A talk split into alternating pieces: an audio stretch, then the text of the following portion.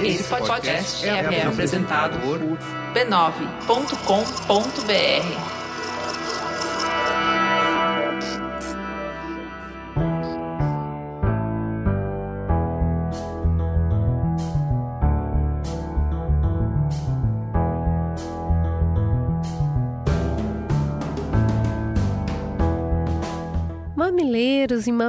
mamiletes, sejam bem-vindos ao nosso espaço de troca e diálogo de peito aberto. Eu sou a Cris Bartz. Eu sou a Juva Lauer e esse é o Mamilos. Prepara o coração para o último Mamilos do ano.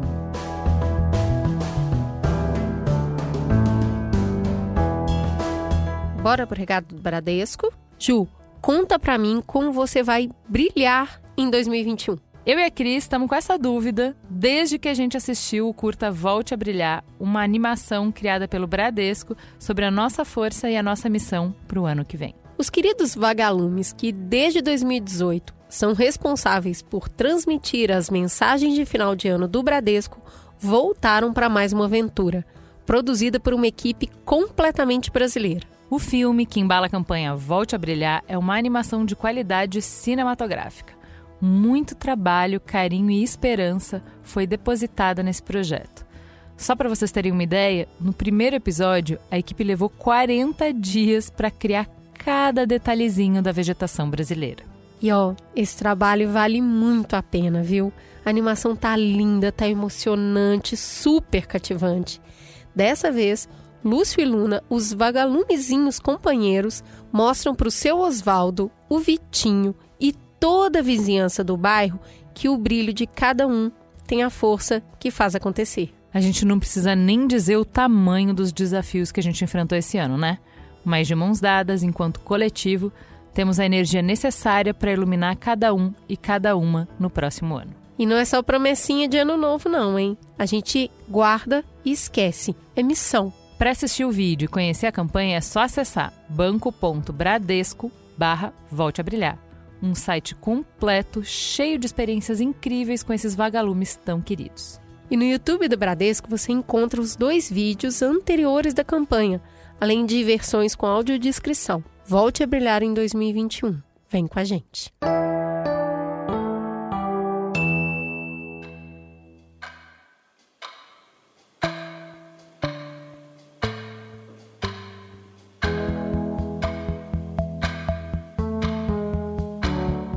E aí, dona Cris, que dizer de 2020, esse ano que acontece de tudo, né? Essa montanha russa de emoções. Parece que o estúdio cancelou a série das nossas vidas no meio e o roteirista simplesmente saiu jogando plá, plot twist à torta direito, sem se preocupar nem um pouquinho em fazer o enredo só possível, alguma coisa verossímil.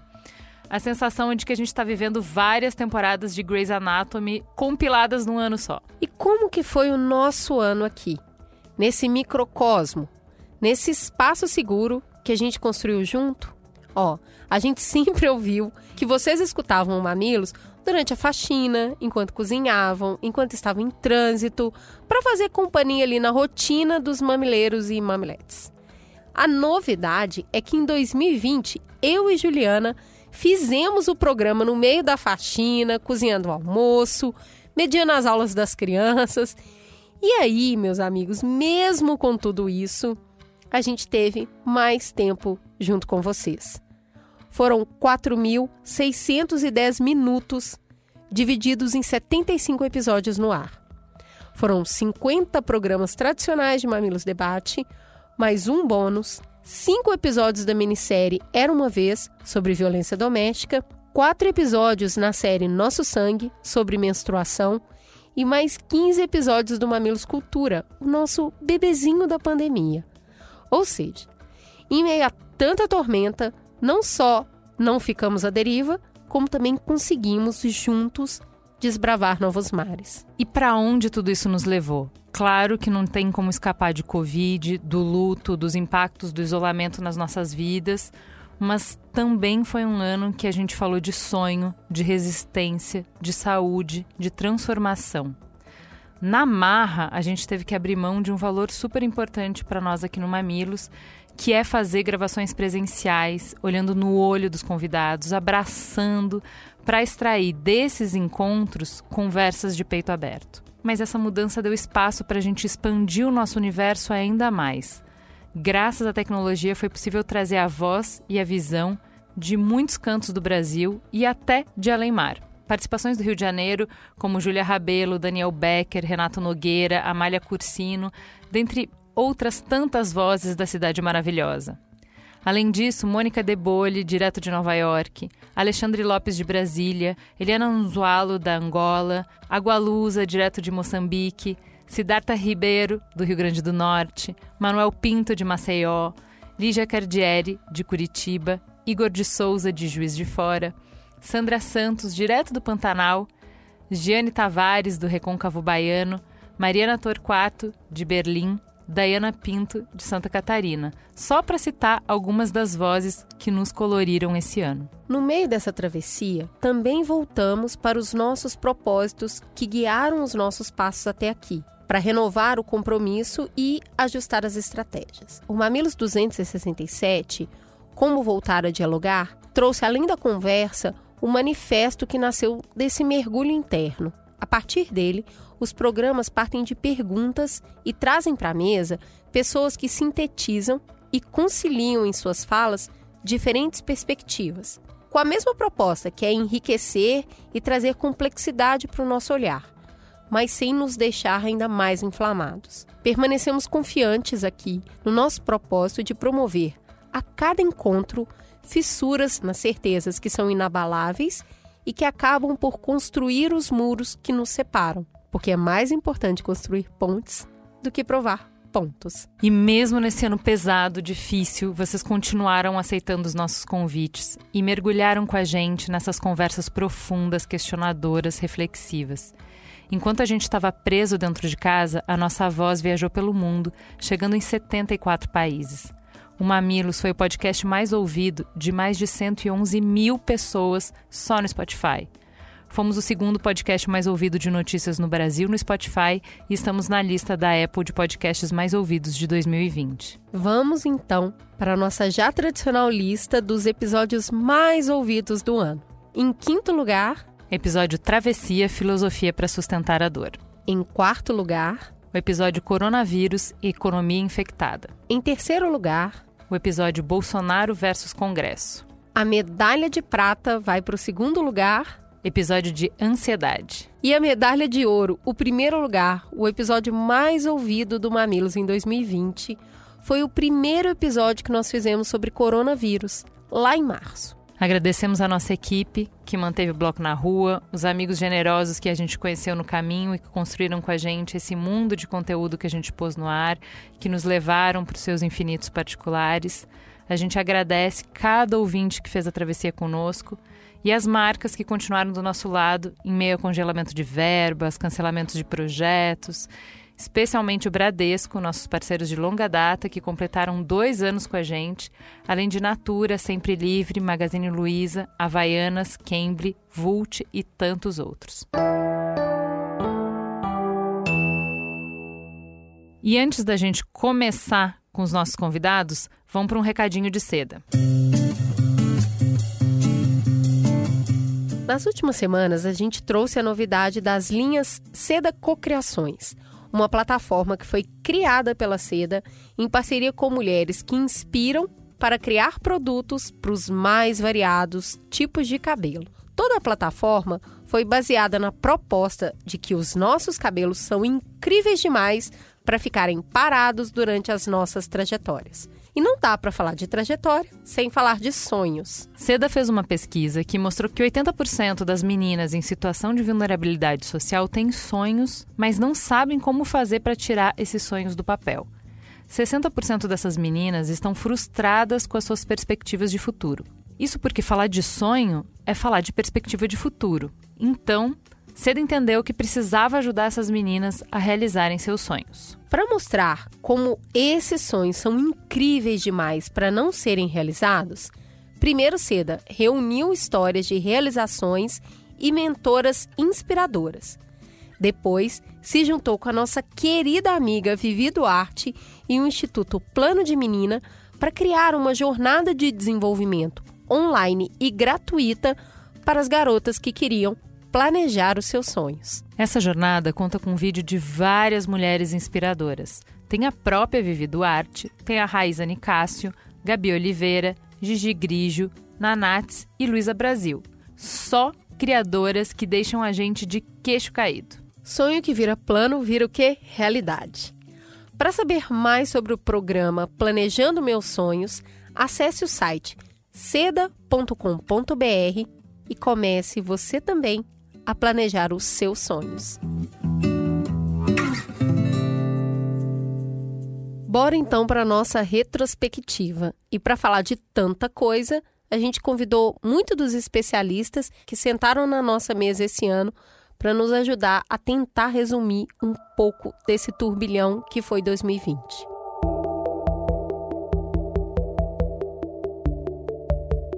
Vamos começar então, Cris, como não poderia deixar de ser, falando de saúde, né? Vamos trazer a Denise Ornelas para nos falar como foi o impacto da saúde esse ano. Aqui, Denise Ornelas, médica de família e comunidade, mestre em saúde da família, militante antirracista, feminista, mãe de três filhos, mulher, negra, defensora do SUS.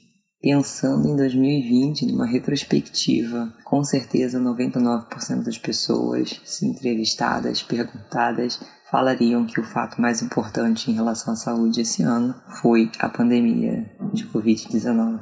Eu responderia no 1% que pensa que o mais importante na saúde não foi a pandemia em si, mas foi o mais, o mais importante de 2020 foi justamente a saúde, não a doença.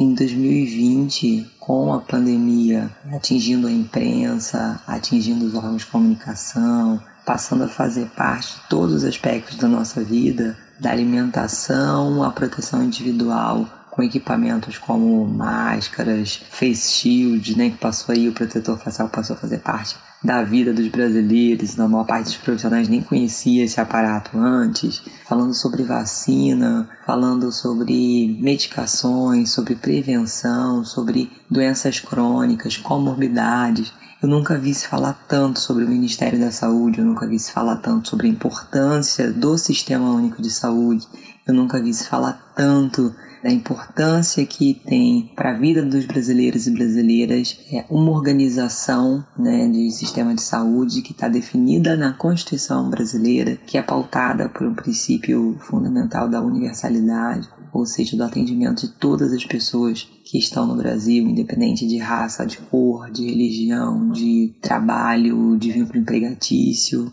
E essa proporção que a saúde tomou nesse ano vai ser difícil da gente superar. Acho que todo mundo entende que a saúde é um bem valioso. Mas em 2020 ficou evidente que saúde não é só não estar doente, não foi só não estar com Covid, não foi só ter tido Covid e poder ter se recuperado da Covid. Ficou claro para todos nós que esse bem mais precioso que a gente pode ter, que é a saúde, está relacionado à nossa saúde mental, ao bem-estar físico, sim, mas é um bem-estar que ultrapassa a questão do meu bem-estar individual. E ficou claro que a saúde ela é um bem coletivo, que ela precisa ser preservada para todos e todas, para todos. Ficou claro durante 2020, cada vez que as notícias iam reaparecendo, a importância de um bom controle em saúde pública né, das doenças transmissíveis, das doenças que, como o vírus SARS-CoV-2 pode causar.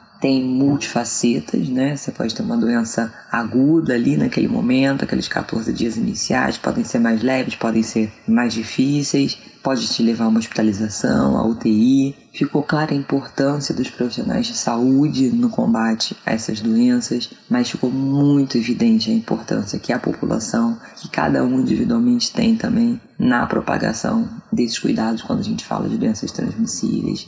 E ficou também muito evidente que os fatores de risco relacionados à Covid têm tudo a ver com o nosso estilo de vida. Então, com a obesidade, com o desenvolvimento da diabetes, principalmente da diabetes tipo 2, ficou evidente para todos que a questão das desigualdades sociais, do acesso à água, ao saneamento básico, a possibilidade de você ter um trabalho que te permite um afastamento, a possibilidade de fazer home office, a possibilidade de uso de tecnologia, a possibilidade de ter ou não ter acesso à unidade básica de saúde, a um pronto atendimento, a uma internação, a um leito de UTI, que tudo isso faz parte é, desse bem-estar físico, mental, desse bem-estar coletivo para que a gente pudesse enfrentar uma doença que aparentemente parece simples, né? 98 a 99% das pessoas fica bem. Mas e esse 1% que não fica? Acho que o que eu mais aprendi durante esse ano foi observar essas interações, inclusive recuperar, resgatar um conceito aí, né, da, de sindemia,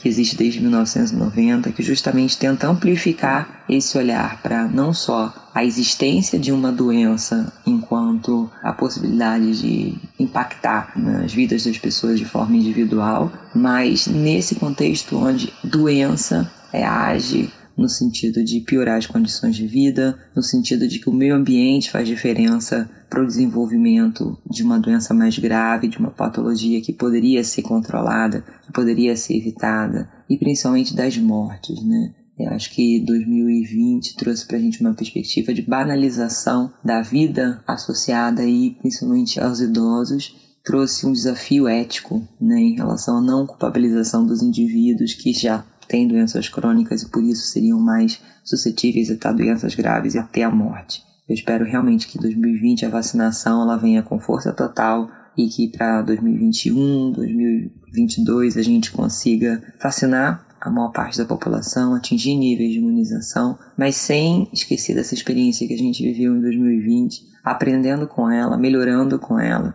cuidando da saúde mental das nossas crianças, cuidando da saúde mental das mulheres, cuidando da saúde mental das pessoas LGBT, das pessoas negras, das pessoas ribeirinhas, das pessoas quilombolas, daquelas pessoas que, infelizmente, nessa pandemia estavam encarceradas, estavam em situação de rua e todas, em diferentes graus, mas de forma geral, foram violentadas, foram atingidas não só pelo vírus, mas pela desigualdade social e por essa dificuldade que a gente tem de olhar o ser humano dentro de um escopo de direitos né, mínimos de dignidade e sobrevivência.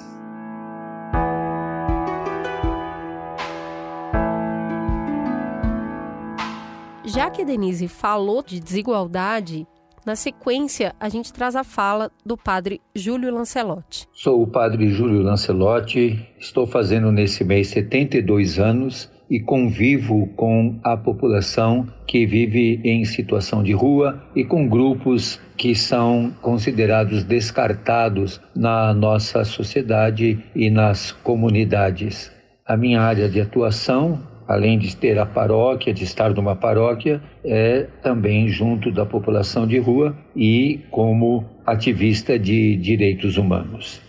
Neste ano, o mais importante, e parece que o mais importante é aquilo que ressalta porque é bom, mas às vezes é importante porque nos desafia, foi sem dúvida vivenciar esta pandemia, conviver com as limitações que ela nos impõe, com as dificuldades que temos que vivenciar todos os dias, principalmente com os grupos descartados, com os grupos vulnerados, com os grupos que mais sofrem. O que eu aprendi é que eu tenho que continuar lutando, resistindo. Essa luta não é uma luta de vitória, mas é uma luta de fidelidade, é uma luta para manter-se sempre do lado dos que perdem, dos que não contam, dos que são esquecidos, dos que são abandonados, dos que não são levados em conta, daqueles que não são prioridade de ninguém e estão sempre no último lugar. Eu aprendo sempre isso e aprendi muito com o olhar e aprendi que a natureza humana sempre surpreende. A natureza humana nunca está acabada, sempre é construída e sempre atingida de diferentes maneiras em diferentes desafios.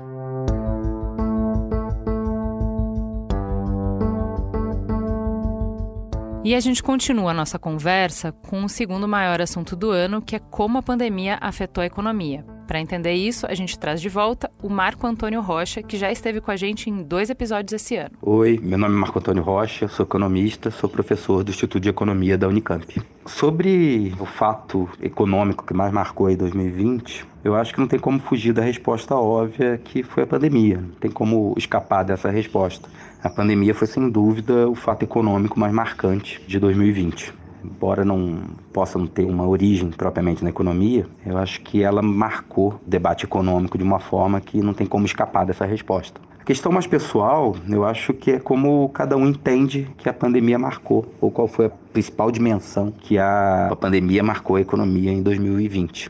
Eu acho que a primeira dimensão que é importante é como a, pandemia abalou certas certezas teóricas que existiam a respeito do, dos limites do financiamento e do gasto público que a gente viu em 2020 foi uma mobilização do Estado e da capacidade de financiamento e de gasto do Estado, como não se via há muito, muito tempo dentro do debate econômico. Isso provocou uma série de debates teóricos a respeito justamente desse limite ao financiamento do Estado, desse limite que o Estado tem para gastar e eu acho que no, no caso brasileiro isso também foi bem, bem marcante. Né?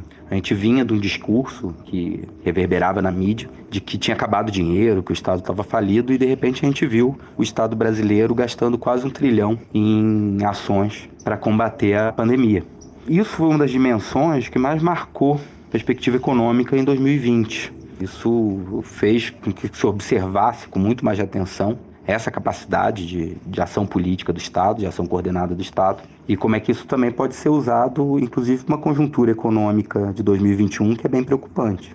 A segunda dimensão que eu acho que foi bem importante em relação aos efeitos da pandemia é no que se refere à geração da tecnologia de vacina.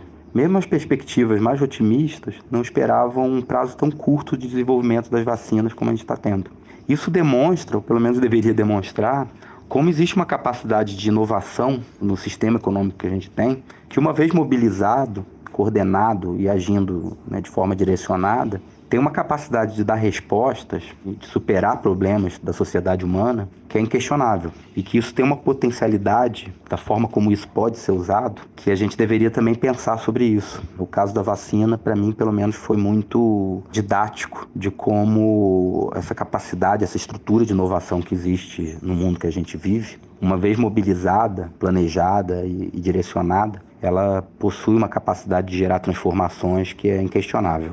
Bem, aí sobre o que eu aprendi em 2020 em termos de, de economia, acho principalmente, se a gente lembrar lá do começo da, da quarentena, boa parte das pessoas, né, existia um certo sentimento de que a gente sairia né, desse período de pandemia vivendo um, um sistema mais solidário, né, com uma perspectiva maior de coordenação por parte dos estados nacionais, Quer dizer, ainda existia um, um certo otimismo em olhar um horizonte pós-pandemia. Se a gente olhar né, o horizonte que se avizinha em 2021, né, como a crise humanitária, segundo a ONU, provavelmente a pior desde a Segunda Guerra Mundial, retração do comércio internacional, expansão do desemprego em níveis que não, não se tem ideia disso num passado recente, Todas essas questões demonstram para a gente, apresentam para a gente um horizonte que vai ser muito complicado no pós-pandemia.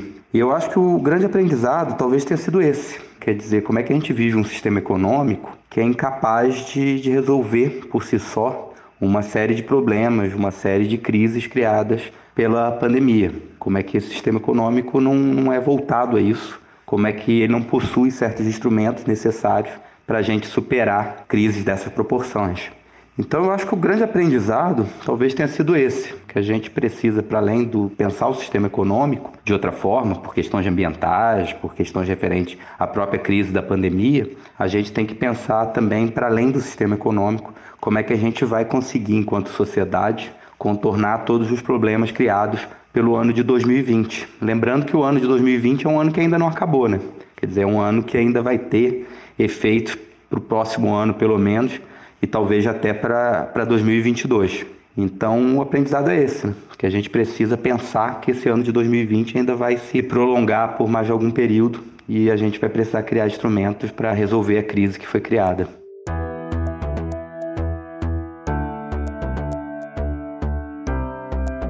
Na sequência, a gente vai precisar falar de política, que é justamente a instância que vai articular a frente de saúde com a frente de economia.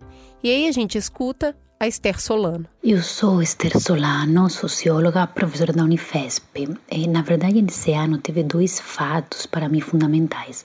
O primeiro deles foi a pandemia, porque saúde, evidentemente, é um fato político. A pandemia trouxe de relevância duas questões. Primeiro, evidenciou mais uma vez que nós estamos vivendo num governo que é absolutamente irresponsável com a vida humana e uma gestão é, homicida, né, que não cuida né, com a mínima dignidade dos cidadãos que deveria cuidar. Por outra parte, evidenciou evidenciou também uma coisa muito importante, que é a importância da gente contar com um Estado forte de serviços públicos de qualidade. Evidenciou que o Sistema Único de Saúde é absolutamente fundamental e que os anseios privatistas, neoliberais, né, representados, enfim, aí pela figura do Paulo Guedes, né, e pelo Ministério da Economia, são é, absolutamente é, insuportáveis no Brasil, num país onde milhões de cidadãos dependem diretamente de uma prestação de serviços digna, né, do papel do Estado. Então, acho que isso é uma lição aprendida política muito importante. A pandemia foi política e a saúde, de fato, é política, portanto, as respostas têm que vir da mão do Estado. E por outra parte, acho que eh, também a pandemia colocou de uma forma muito evidente o papel do ensino público, com a importância dos professores, das escolas, né? como os professores estão agindo como verdadeiros heróis, a importância também da pesquisa universitária pública. Nós vamos ter aí a vacina, que vem da mão do Instituto Butantan, absolutamente público, com professores e pesquisadores da área pública. Então, no momento de grandes ataques anti-intelectualistas, anti-academicistas, destruição, de tentativa de destruição da universidade pública. A pesquisa pela vacina colocou mais uma vez aí eh, em cima da mesa a importância né, da pesquisa pública e a importância do avanço científico público no Brasil.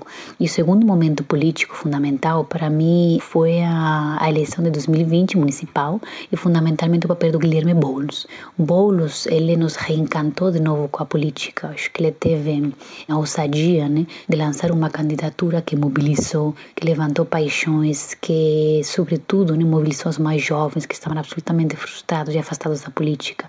E eu poderia dizer que ele recuperou a política que a gente tinha perdido né, com a eleição de Bolsonaro. De alguma forma, a política foi roubada de nós com a frustração e o drama intenso da eleição de Bolsonaro. E ele demonstrou mais uma vez que a esquerda não morreu, mas que há uma esquerda jovem, né, menos burocrática, mais que fala e se comunica de uma forma mais direta, mais ágil, menos marqueteira com o cidadão, né, mais natural, mais compreensiva, mais humana que ela está viva e que ela tem muita potência. Então acho que são esses dois grandes momentos políticos para mim. O primeiro que a pandemia simboliza a dor, o sofrimento, o descaso, a responsabilidade, e o segundo que o bolo simboliza a esperança, o caminho da construção coletiva, da possibilidade de um futuro coletivo entre todos e o reencantamento com a política, né? Que a gente sabe que fora da política não há nada, só só há monstros. Então basicamente isso e eu desejo que em 2021 a gente tenha menos dores, sofrimento sofrimentos que representa a pandemia e tenha muita mais esperança, alegria e política, que foi o que representou a candidatura do Boulos. Um forte abraço.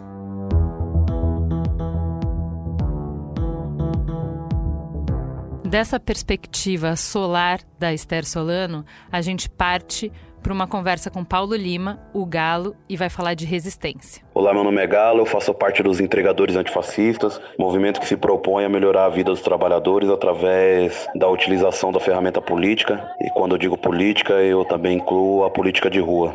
Todas as políticas, mas principalmente a política de rua. O fato mais importante para mim de 2020 para os trabalhadores foi a greve do dia 1 de julho, a greve dos entregadores, greve essa na qual nós, entregadores antifascistas, fizemos parte, ajudamos a construir, ajudamos a ampliar a voz, fazer a voz chegar mais longe. Foi uma greve que aconteceu tanto fora do país como aqui dentro do país, vários estados pararam, outros países como a Argentina, Uruguai, Colômbia também pararam, México, e para mim isso foi um grande feito assim que trouxe uma autoestima que os trabalhadores precisavam. Trabalhadores esses que até então estavam se enxergando como empreendedores, empreendedores esses que eles não são. E no dia da greve dava para perceber que ali estava o trabalhador se enxergando como trabalhador, estava bebendo daquela autoestima.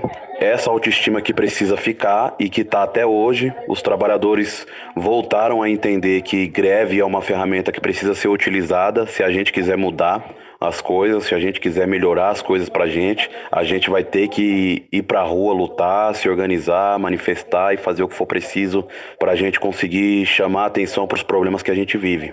Porque a, a, questão da uberização não é um problema só dos entregadores, é um problema que está avançando e que vai pegar a classe trabalhadora toda no geral. Se essa classe trabalhadora não lutar, né? Eles estão em processo de rasgar os direitos da gente, retirar esses direitos. Eles anunciam a todo momento que esses direitos estão acabando com, com a economia do Brasil, quando a gente sabe que na realidade é o trabalhador que, que produz a, a riqueza, né? Então a gente acredita que os trabalhadores precisam se unir e lutar contra a uberização. A uberização agora está aqui para suprimir direitos, né?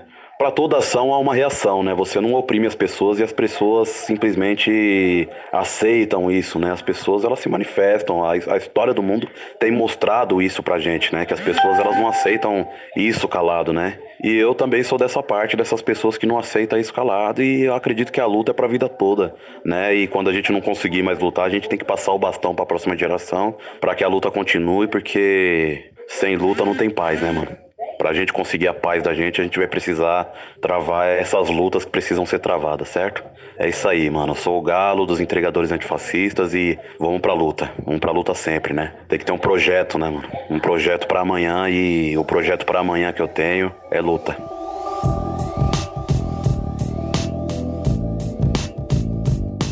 Tudo que aconteceu no Brasil reflete também em tudo que está acontecendo no mundo. E para ampliar esse olhar de política, a gente volta a falar com a querida Fernanda Magnota. Olá, pessoal do Mamilos, eu sou a professora Fernanda Manhota, estive com vocês ao longo de 2020 discutindo política internacional e hoje estou por aqui para trazer à tona o fato que para mim mais marcou esse ano em termos de relações internacionais. Sem dúvida, a eleição nos Estados Unidos foi o mais importante evento que nós assistimos.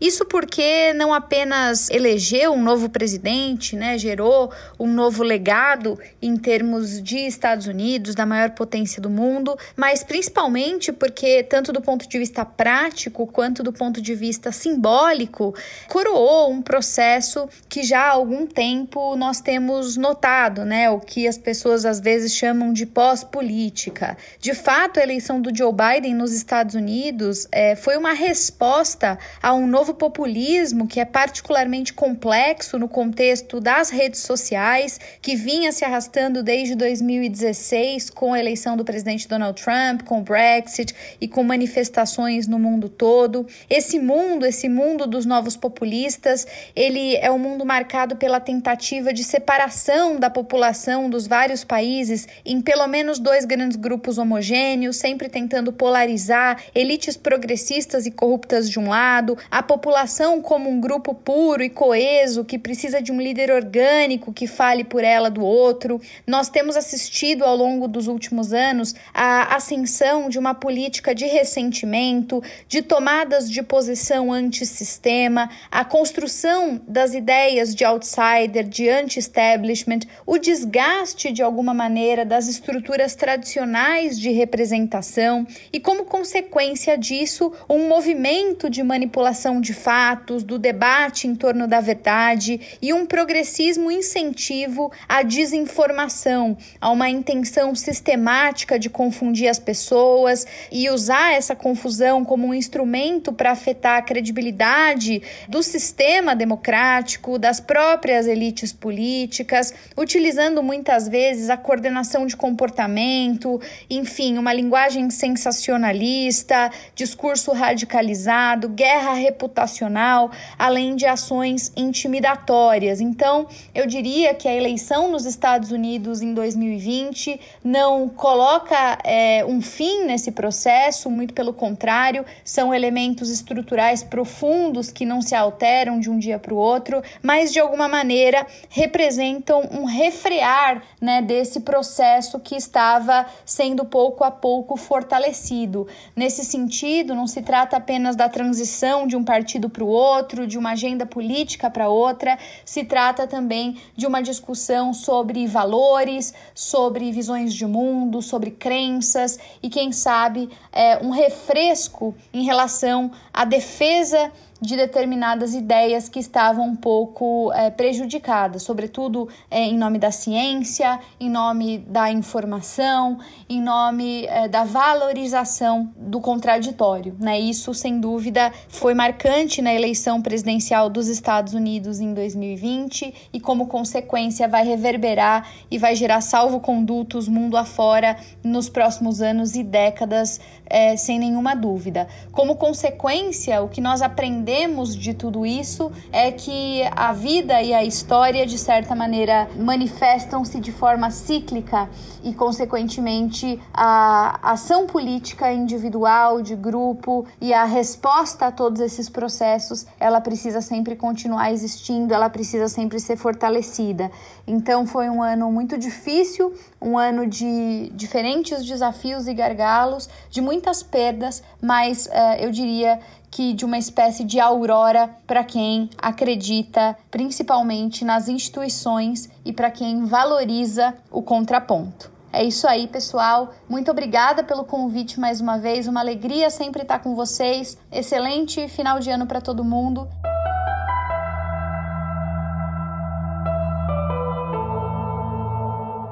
E aí, a gente volta o nosso olhar para o micro, como os indivíduos, como a gente está lidando com esse cenário tão complexo. A gente começa com a especialista de luto Valéria Tinoco. Eu sou Valéria Tinoco, psicóloga, cofundadora do Quatro Estações Instituto de Psicologia, instituto especializado em cuidar de pessoas que passaram por perdas e luto. O que aconteceu neste ano com o coronavírus vai deixar uma marca profunda em muitas pessoas. Muitos foram os que perderam prematuramente os seus entes queridos, outros tantos perderam pessoas em consequência indireta do vírus, por exemplo, aquelas pessoas que não puderam receber diagnóstico e tratamento a tempo, pois não tiveram acesso ao tratamento por conta da quarentena.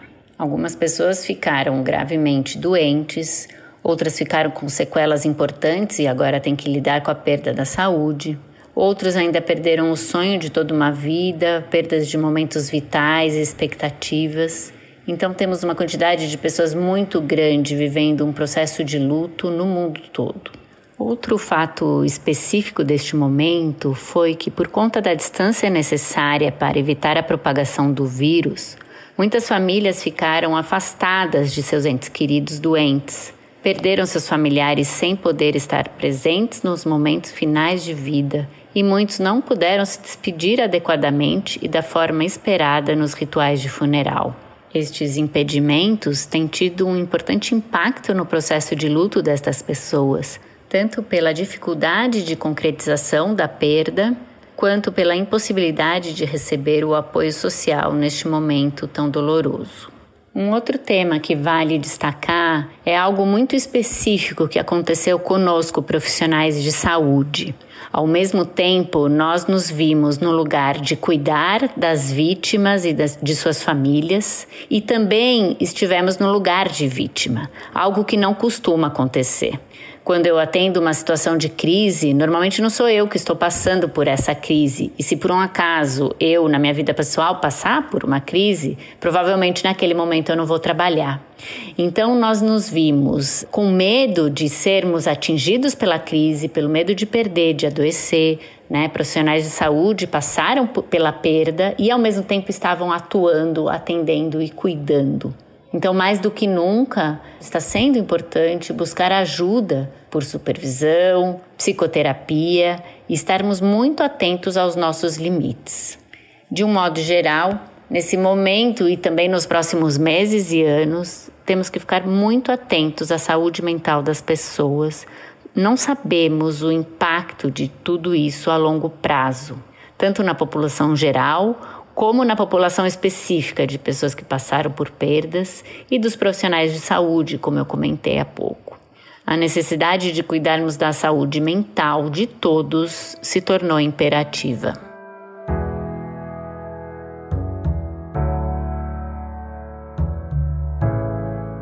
Para ajudar a elaborar todo esse mundo complexo de vivências, a gente escuta a psicóloga e terapeuta Maria Homem, que acaba de lançar o livro a lupa da alma. O fato mais importante foi a própria psique à flor da pele, nesse ano de 2020. Alguma coisa explodiu para não dizer várias coisas em vários âmbitos. Se a gente não estava conseguindo ver muito bem o que, que a gente estava fazendo com a gente mesmo, com o nosso corpo, com o nosso tempo, com a nossa libido, com o nosso trabalho, que parcerias a gente estava estabelecendo ou deixando de estabelecer, como é que a gente está seguindo o barco, né, do nosso desejo, da nossa produção. Enfim, como é que a gente está construindo a vida que é nossa, não é mais, de mais ninguém, nesse tempo limitado que é o nosso? Se a gente estava escapando dessa pergunta, que muitas vezes pode trazer angústia, pode trazer sofrimento, acho que quando a gente tem essa espada, né, sobre as nossas cabeças, a gente já fica mais alerta, a gente já se coloca numa outra posição diante da vida. A única coisa que a gente pode fazer diante dessa ameaça é a gente parar, a gente movimentar menos. O isolamento social, o confinamento, a quarentena, o resguardo, a máscara, o shield, né, o escudo, o obstáculo, a distância entre mim e você, entre nossos corpos, é uma distância entre nós de maneira macro e é uma hiperproximidade, uma hiperconvivência com alguns. Nesse momento tão incrível, né, em que a gente foi pego, como se a gente estivesse vivendo um jogo de estátua, estivesse correndo por aí fazendo um monte de coisa e de repente no meio desse jogo, estátua, deu um freezing, né, congelou a cena e aí cada um se deparou com a sua vida e com o que estava fazendo dela. A gente tirou grandes ah, possibilidades de transformação em sete círculos concêntricos e ascendentes que vão se ampliando do mais íntimo ao mais público, desde a relação consigo mesmo, os conflitos, os sentimentos, as razões, os insights, passando pelo amor, pelas parcerias, pelo desamor, a família, as relações com os mais velhos, com os mais novos, com o fio da filiação, a cadeia, a tradição, aquilo que veio antes e aquilo que vai ser proposto para quem vem depois. As formas de relação, né, de sociabilidade com os amigos, com os parceiros de trabalho, a forma de fazer isso à distância, um modo zoom de viver que, que isso vai implicar nas formas de viver junto com o outro em sociabilidades híbridas, não híbridas, mais remotas, mais próximas, mais materiais, corporais. Como é que a gente vai se encostar né, nesse novo topos de vida online? E a gente tem a chance e o dever de olhar para isso, de saber melhor o que não está funcionando e talvez, quem sabe, poder construir ao menos estruturas para debater, planejar e implementar transformações. Antes que a gente morra, não foi pouco que a gente aprendeu. O que, que a gente vai conseguir tirar de efeito de real transformação a partir disso tudo? É o que eu gostaria de assistir nos próximos anos. Feliz Ano Novo!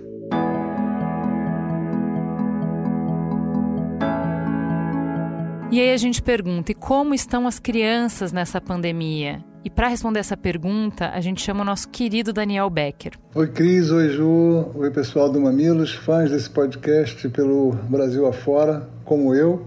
É um prazer estar aqui com vocês de novo. Daniel Becker falando, Pediatria Integral BR no Instagram, Pediatria Integral no Facebook, pediatra sanitarista, ativista pela infância. O ano foi muito fértil em aprendizados na área da infância, né, na área da pediatria. Nós percebemos rapidamente que a Covid era o grande temor de todos, que a criança adoecesse gravemente, que fosse um grupo de risco para a morte e adoecimento grave, e vimos rapidamente que não era. A criança adoece pouco, transmite pouco, especialmente as menores. Graças a Deus, né, isso foi um alento para o mundo inteiro. A pandemia teria sido muito mais terrível e catastrófica se as crianças estivessem morrendo e adoecendo gravemente.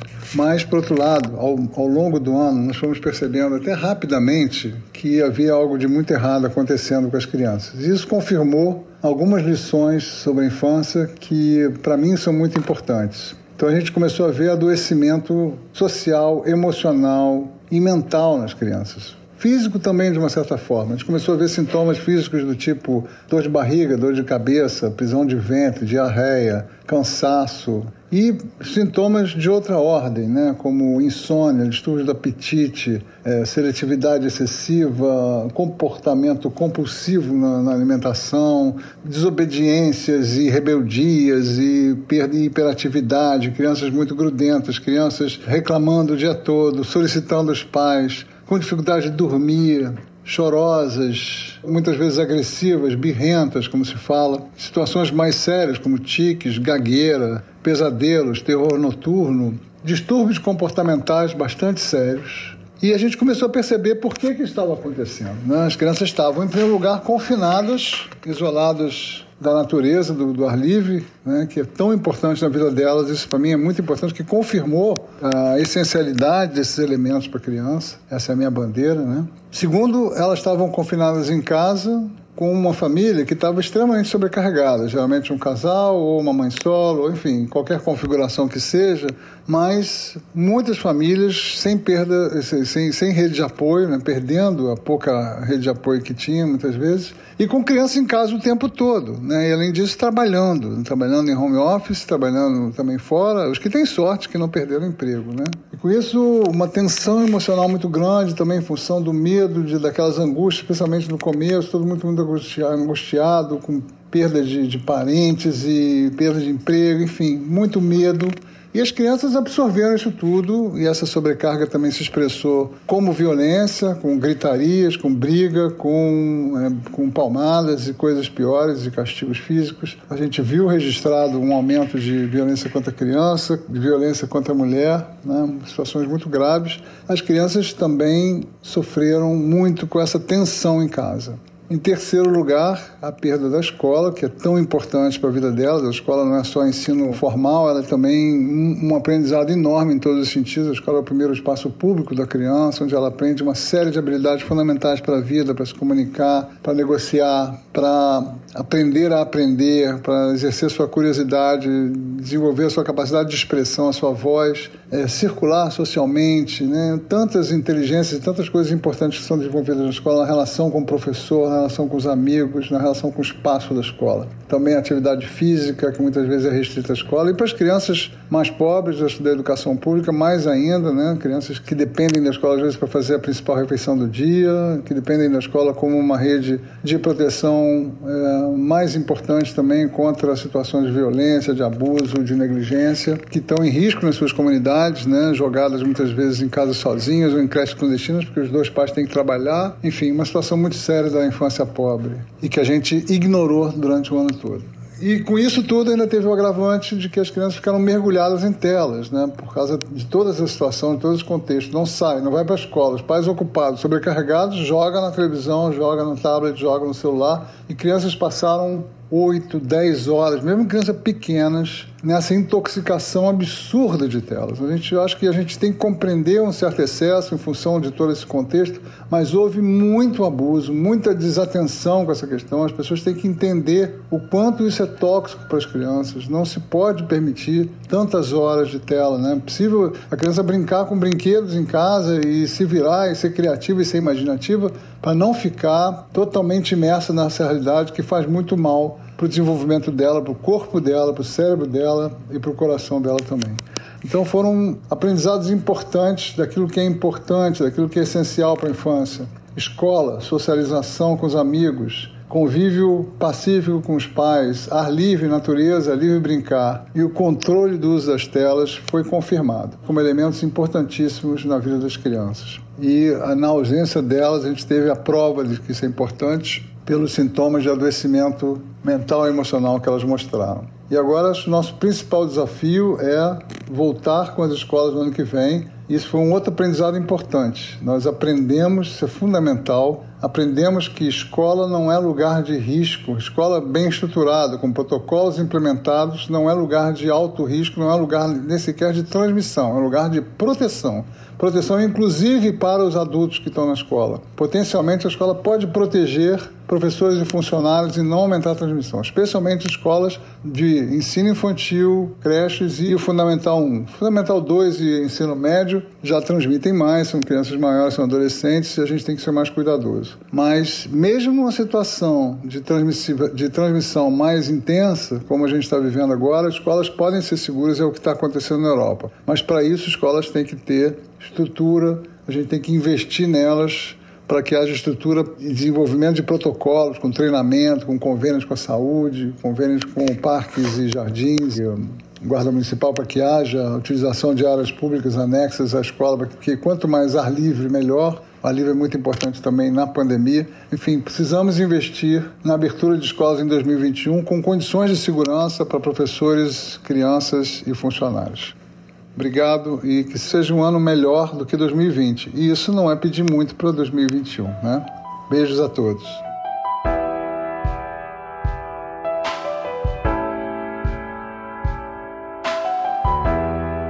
Se estamos falando de criança, vamos falar também de educação. E ninguém melhor do que a Silvia Maria para nos trazer essa perspectiva. Meu nome é Silvia Maria, eu sou pedagoga e articulista na Carta Capital. O fato que me mais me marcou em 2020, fazendo aqui um recorte falando especificamente da educação, foi o fechamento das escolas. O atendimento presencial das crianças, jovens e adultos praticamente inexistiu. Com essa crise sem precedentes, as instituições escolares ficaram fechadas. E o curioso de tudo isso é que é impossível não fazer uma analogia com o que rolou em 2019. A educação foi muito atacada em 2019. Nós tivemos aí corte de recursos, contenção de despesas, é, professores perdendo direito, é, as universidades públicas tendo a importância da pesquisa deslegitimada. Nós tivemos até um ministro da educação dizendo que as universidades que não tivessem um desempenho considerado adequado seriam punidas, que dentro desses espaços ocorriam balbúrdias. Acho que eu não me lembro de ter visto a educação tão atacada, tão depreciada quanto eu vi em 2019. E aí, na contrapartida, vem essa crise, vem essa pandemia, todas as escolas foram obrigadas a fechar, o atendimento presencial não ocorreu, e aí é impossível para mim não pensar naquilo que eu aprendi com os meus ancestrais, né? Meus ancestrais diziam assim: muito cuidado com o que você diz, com uhum. o que uhum. você ataca, com o que você não valoriza, porque aquilo que você ataca e você usufrui, se o mundo girar, que me perdoem aí os terraplanistas, porque eu, eu acredito que a Terra gira, que a Terra não é plana, quando a Terra girar, se você perder aquilo que você está desvalorizando, que você não reconhece hoje, você pode sentir falta. É na falta que você vai reconhecer a importância daquilo que você atacou. Então, eu acredito que esse ano de 2020, muitas pessoas que fizeram parte desses ataques, porque não foram só os representantes do governo, não foram só alguns políticos, a sociedade civil também. Muitas pessoas da sociedade civil. As redes sociais estavam repletas de ataques aos professores, à educação pública, assim como o SUS, o Sistema Único de Saúde, também foi muito atacado e foi muito discutida a privatização da, do Sistema Único da Saúde. E aí o mundo girou. Infelizmente veio essa crise sem tamanho e hoje a abertura das escolas é objeto até de ação judicial, né? Tem uma, uma parte da sociedade que está aí percebendo a importância, necessitando de que as escolas voltem a funcionar e que os estudantes, as crianças os jovens, enfim, sejam atendidos presencialmente. Então, o que ficou de lição para mim é assim: a tecnologia não substitui a presença de um profissional de educação. A tecnologia não substitui as relações que acontecem no interior das escolas. Eu espero realmente que as pessoas que participaram desse movimento de ataques e concordaram com essas perdas de direitos que ocorreram com os profissionais da educação, enfim, com a educação como um todo, possam refletir e aprender também essa lição que para mim foi muito preciosa.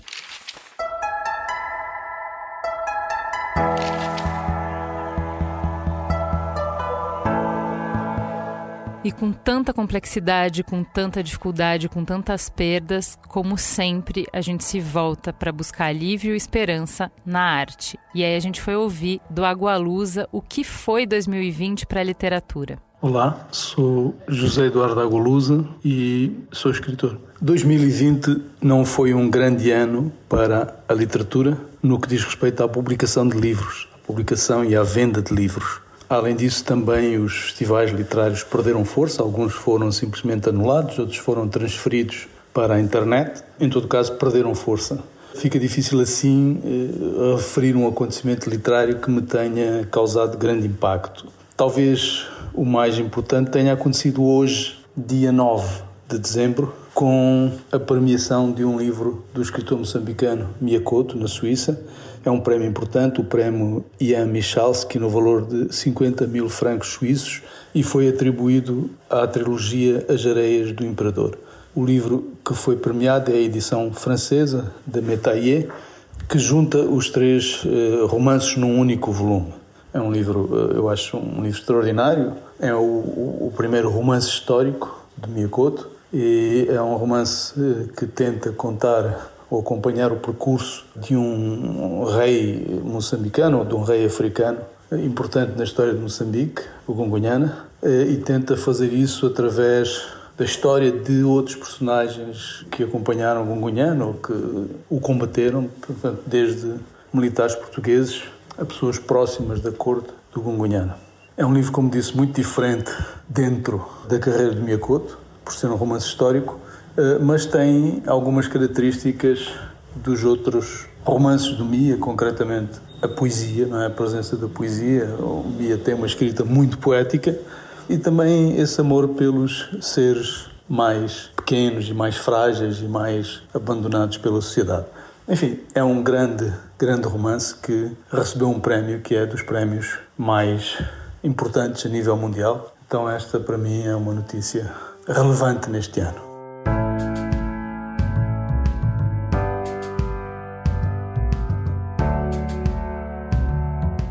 Para trazer também literatura nacional, ninguém melhor do que a dona Jacira para nos mostrar o caminho. Meu nome é Jacira Roque de Oliveira, eu moro na Zona Norte de São Paulo.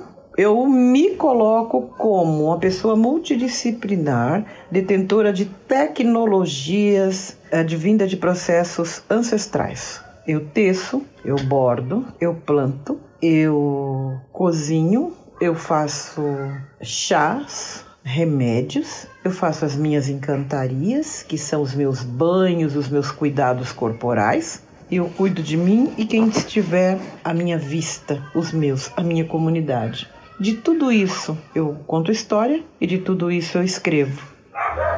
O que eu achei mais importante deste ano na literatura não está no mundo, está aqui eu tive que ficar aqui buscando. Eu já estava buscando antes deste processo de isolamento. Eu reli outros livros, eu revi outras questões, eu recebi exames de genealogia, mas eu tive um encontro comigo que foi muito importante para a literatura. Eu queria muito ter coragem para lançar um próximo livro, mas eu não acredito nisto. Eu acredito que o mundo está cheio de informação e pouco proveito. Todos os dias, todos os dias tem lançamento de muita música, muito teste, muita coisa. Uma coisa desmente a outra, outra coisa fortalece a outra e mais informação chegando. Eu estou seguindo o caminho que o meu coração, o meu IB, me leva. Estou estudando psicologia africana, Bonsek Fukial, Tigana Santana, Asa Ingere, Roberta Federico, mas também estou estudando a minha própria posição aqui no Jardim Ataliba Leonel. Então, a literatura, que sempre esteve comigo, me leva para um caminho. Eu estou editando o meu primeiro livro, que é o que é chamado de livro artístico, mas ele fala de indótolo. E indótolo é a comunicação sensorial. O meu ori, a minha cabeça. Quem segura a minha cabeça quando o mundo vai desabar? Quem segura a minha cabeça? Quem é que me sustenta? Qual é a entidade que me protege? É esta literatura que é importante para mim, a literatura que salva, porque conta a história de quem perdeu a guerra.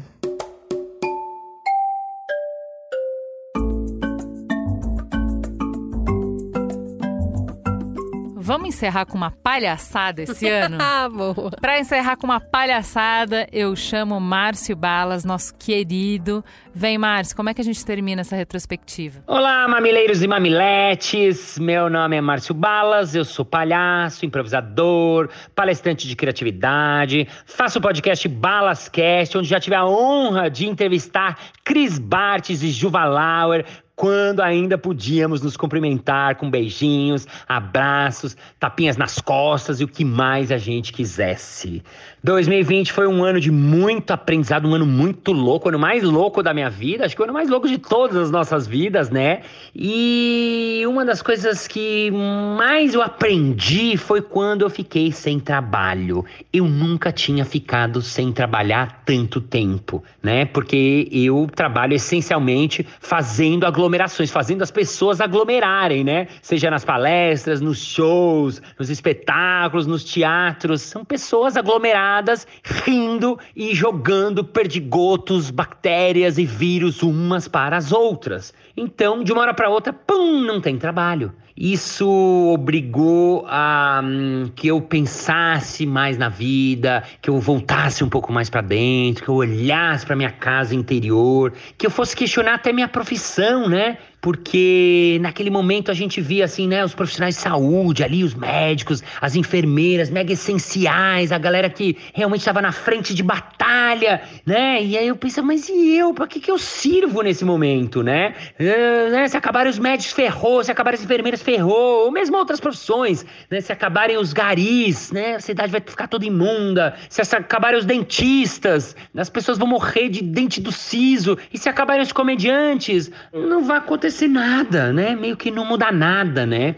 Enfim, então isso me obrigou a pensar, a repensar, a me adaptar, né? A ter que criar na força, na porrada mesmo, né? Coisas novas, né? Então, por exemplo, eu aprendi e acabei fazendo um curso online, uh, ao vivo, mas online, de improviso e de palhaço.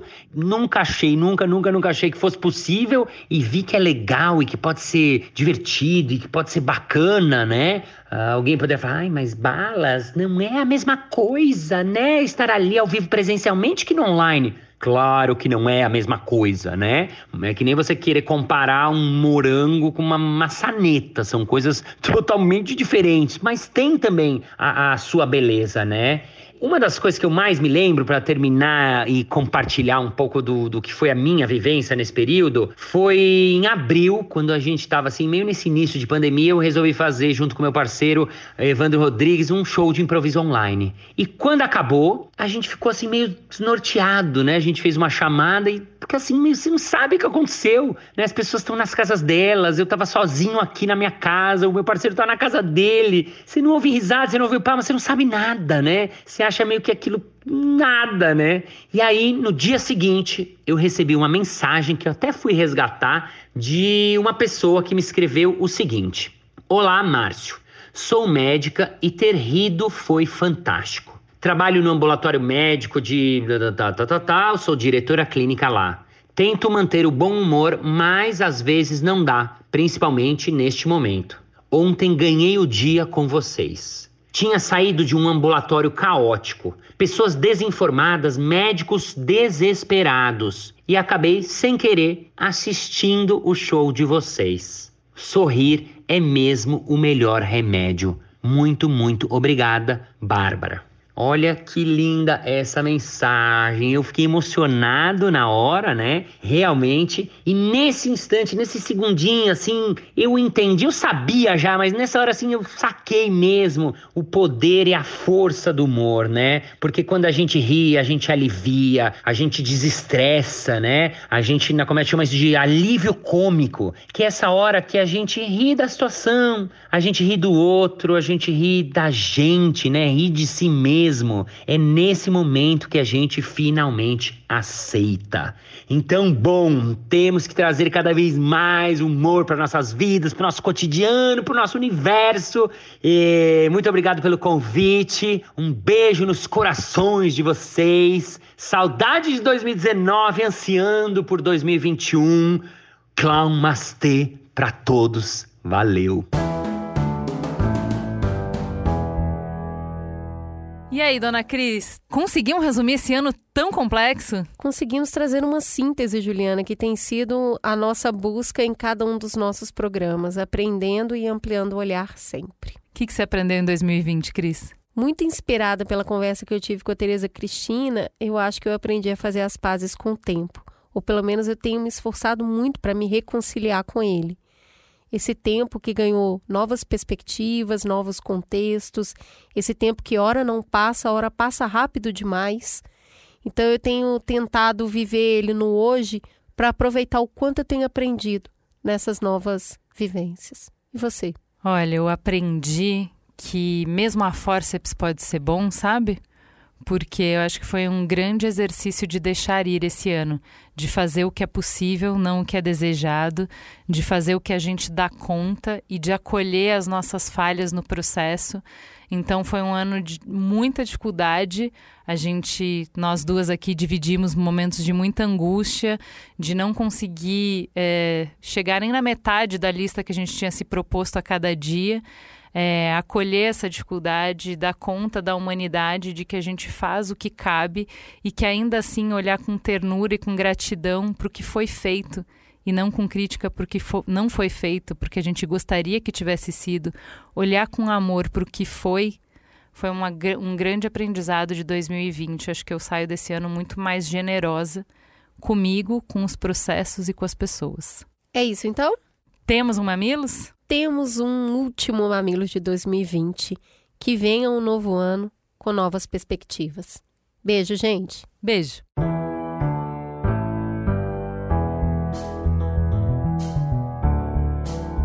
O Mamilos é uma produção B9. Apresentação de Juvalauer e Cris Bartz. Coordenação geral: Carlos Merigo, Juvalauer e Cris Bartz. Direção: Alexandre Potashev. Produção e apoio à pauta: Ellen Menezes. Apoio à pauta e pesquisa, Iago Vinícius e Jaqueline Costa. Edição Mariana Leão, com trilhas de Andy Lopes. Capa, Elô D'Angelo. Coordenação digital, AG Barros, Pedro Estraza e Lucas De Brito. Atendimento e comercialização, Raquel Casmala, Camila Maza e Thelma Zenaro.